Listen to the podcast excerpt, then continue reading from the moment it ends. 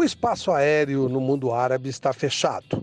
Então, a Federação da Arábia Saudita providenciou alguns voos especiais para repatriar todos os estrangeiros que atuam no futebol de lá. A bola vai voltar a rolar na Arábia no dia 4 de agosto. O grupo de brasileiros mais conhecido, o pessoal do Al Ittihad, fez um voo comercial até Dubai e de lá pegou o voo fretado para cidades onde trabalhavam, normalmente Jeddah ou Riad. Um segundo voo foi programado pela Federação Árabe, saindo diretamente de São Paulo para a Arábia Saudita. E aí é que começou a confusão.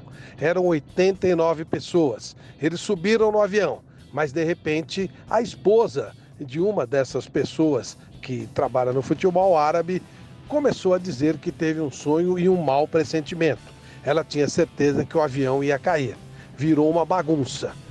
O pessoal começou a ameaçar não viajar.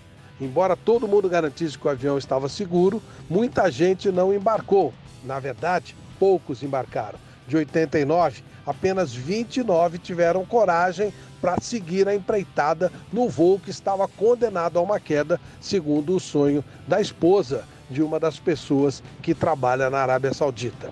O avião subiu com só 29, chegou com tranquilidade e os outros 60 estão agora com sérios problemas para chegar na Arábia. Como eu disse, o espaço aéreo está fechado e eles só conseguem viajar com autorização especial. A saída agora será tentar o, fazer uma viagem via Alemanha.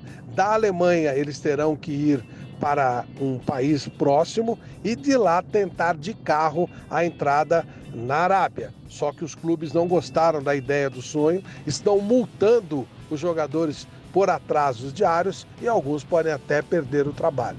Eu não sei se eu embarcaria ou não, mas a verdade é que esse sonho trouxe muitos problemas para 60 brasileiros que trabalham na Arábia Saudita. Quer dizer, alguns, depois de não se apresentarem na data certa, talvez nem trabalhem mais.